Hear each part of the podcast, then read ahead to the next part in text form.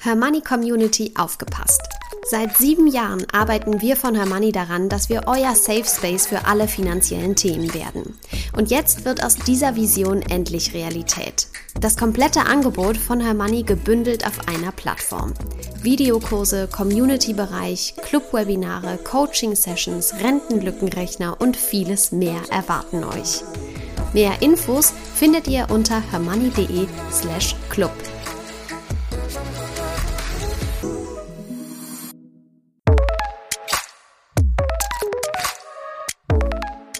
Das Hörmoney einmal eins. Finanzen einfach erklärt mit Simin und Saskia.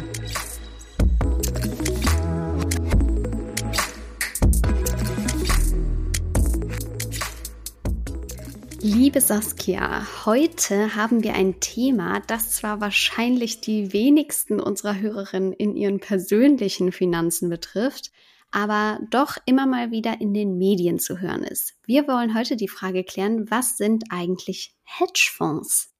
Mhm. Dabei würde mich gleich zu Anfang mal interessieren, woran denkst du, wenn du den Begriff Hedgefonds hörst?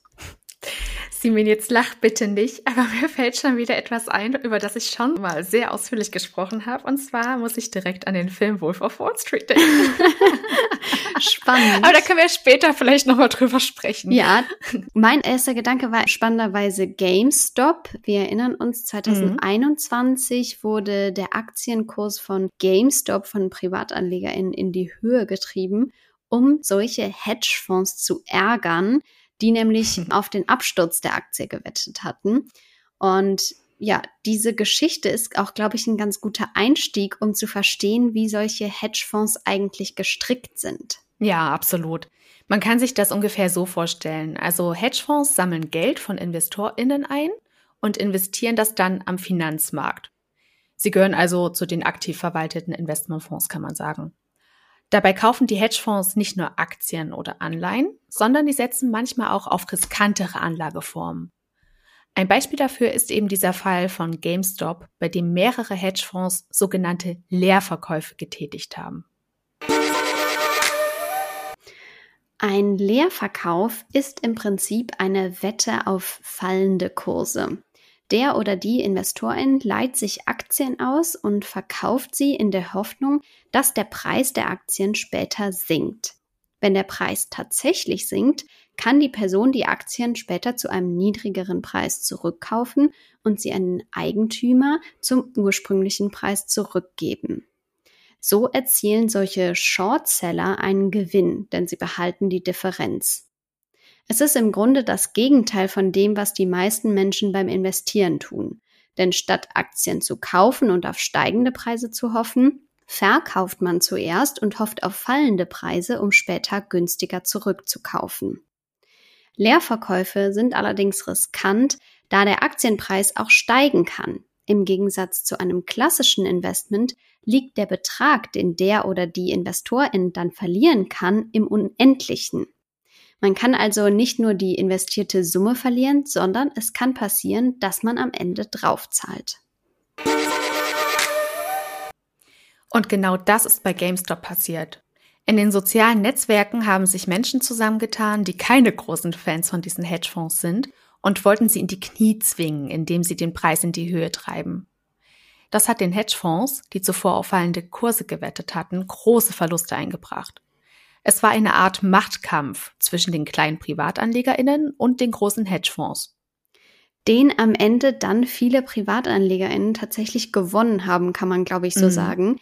Melvin Capital war einer der prominentesten Leerverkäufer von GameStop und der Fonds verlor Milliarden und wurde mehr als ein Jahr später tatsächlich aufgelöst.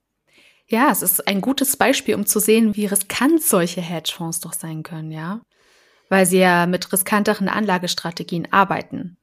Sie haben deutlich mehr Flexibilität als herkömmliche Investmentfonds und können in verschiedene Märkte und Anlageklassen investieren. Sie nutzen auch manchmal sogenannte Hebelwirkungen, das heißt, sie leihen sich Geld, um größere Investitionen zu tätigen und potenziell höhere Gewinne zu erzielen.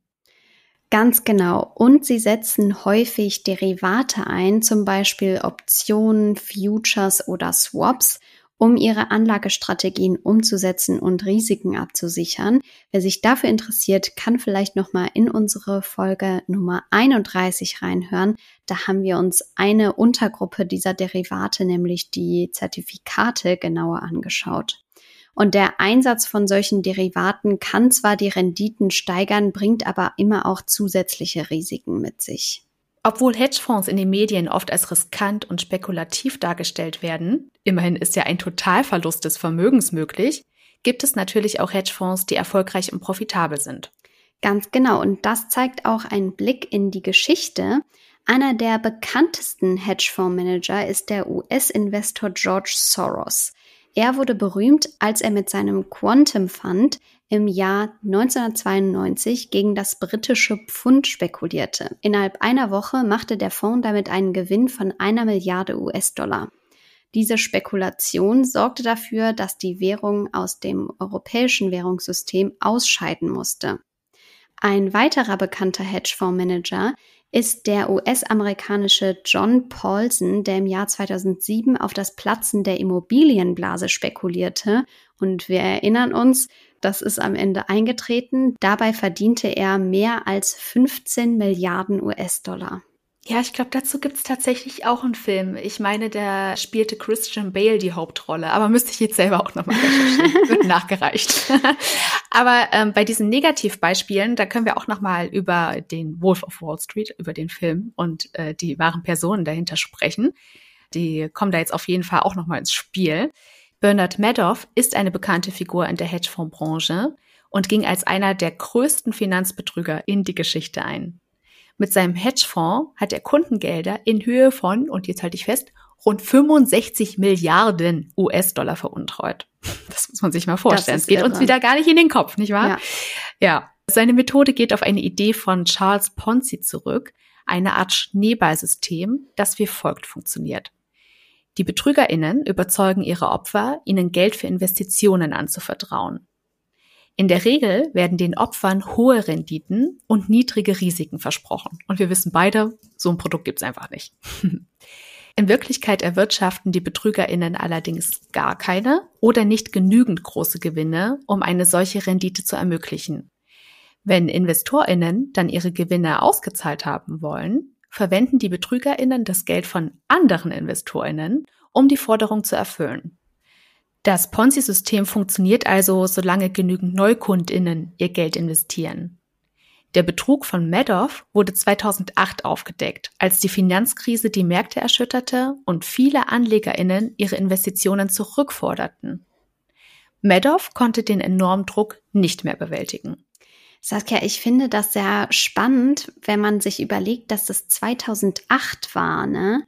Also mhm. das irgendwie habe ich das immer so abgespeichert, als das keine Ahnung liegt halt weit in der Vergangenheit. Aber mhm. wenn wenn man sich bewusst macht, dass es noch 2008 war, das ist gar nicht so lange her, ne? Ja, das stimmt. Und da muss man sagen, diese Enthüllung äh, dieses Betrugs hat die Finanzwelt damals auch ganz schön erschüttert und mhm. zu erheblichen Verlusten wirklich für Tausende von AnlegerInnen geführt. Viele Menschen, darunter auch wohlhabende Privatpersonen und Wohltätigkeitsorganisationen, haben ihre gesamten Ersparnisse verloren. Deshalb gilt dieser Fall Madoff als einer der größten Finanzskandale der Geschichte. Und das ist ja auch einer der Gründe, warum wir sagen, liegt breit gestreut und diversifiziert an, ja, nicht jetzt in ein Produkt oder in einen Hedgefonds, sondern vielleicht Aktien und Anleihen oder ETFs, die alles beinhalten oder Mischfonds. Wir haben euch jetzt schon eine breite Palette vorgestellt in den letzten Folgen, damit euch so ein Totalverlust eben nicht passieren kann. Es sei denn, die ganze Welt geht unter und dann haben wir andere Probleme. Naja, aber gehen wir nochmal zu dem Fall Madoff zurück. Nach solchen Ereignissen wird in der Finanzbranche natürlich auch regelmäßig die Regulatorik angepasst. Die amerikanische Aufsichtsbehörde SEC hat umfassende Maßnahmen ergriffen, um die Wahrscheinlichkeit zu verringern, dass solche Betrügereien in Zukunft auftreten oder unentdeckt bleiben. Trotzdem sind Hedgefonds bis heute weniger reguliert und unterliegen entsprechend weniger strengen Vorschriften als andere Investmentfonds. Jetzt bliebe noch die Frage, können wir als Privatinvestorinnen überhaupt in solche Produkte investieren? An einzelnen Hedgefonds, sogenannten Single Hedgefonds, können wir uns als Privatinvestoren, Investorinnen in Deutschland nicht beteiligen. Die einzige Möglichkeit für uns ist es, Geld in Hedgefonds anzulegen, die Dach-Hedgefonds sind. Naja, das ist spannend. Vielleicht müssten wir noch mal an dieser Stelle kurz erklären, was ein Dachfonds ist. Das sind so etwas wie die gezähmte Variante der Single Hedge Fonds und funktionieren im Prinzip wie herkömmliche Dachfonds. Dazu, Saskia, können wir gerne auch noch mal eine eigene Folge machen. Ist auch ein spannendes Thema. Tatsächlich habe ich auch mal für einen Dachfondsmanager gearbeitet, aber keinen Dach-Hedgefondsmanager, sondern einen äh, ganz gewöhnlichen Dachfondsmanager. Das kann man sich eigentlich so vorstellen, also ein Dachfonds investiert einfach in Fonds statt in Aktien oder andere Wertpapiere. Ah, ja. Das heißt, mhm. in einem Dachfonds bündelt man dann verschiedene Investmentfonds. Und so ist es eben auch bei den Hedgefonds. Dann sind da eben keine herkömmlichen Fonds, sondern eine Reihe einzelner Hedgefonds in diesem Dach-Hedgefonds untergebracht. ja, verstehe. Mhm. Und es gibt dann auch bestimmte Regulierungen für diese Dach-Hedgefonds? Ja, genau. Die Bundesanstalt für Finanzdienstleistungsaufsicht, kurz BaFin, hat solchen Dach-Hedgefonds relativ strenge Regeln auferlegt, weil sie eben für PrivatinvestorInnen auch verfügbar sind. Leerverkäufe, so wie wir sie jetzt in diesem GameStop-Beispiel hatten, sind beispielsweise verboten und auch der Einsatz vom, von Fremdkapital ist begrenzt. Außerdem dürfen Dach-Hedgefonds nicht mehr als 20 Prozent ihres Volumens in einen einzelnen Zielfonds stecken, also einen dieser Fonds, die unter diesem Dachfonds gebündelt sind. Hm, ja, gut zu wissen. Aber auch Dach-Hedgefonds sind riskante Anlageprodukte und mit höheren Kosten verbunden, oder? Ja, auf jeden Fall. Also wie bei herkömmlichen Dachfonds fallen auch bei Dach-Hedgefonds vergleichsweise hohe Gebühren an. Wie gesagt, da können hm. wir sicher noch mal eine eigene Folge zu machen. Ist ganz spannend auch weil im Prinzip muss ja sowohl für den Dachfonds eine Gebühr bezahlt werden, als auch für die Zielfonds im Dachfonds sozusagen. Also mhm. da fallen auf jeden Fall immer höhere Gebühren an.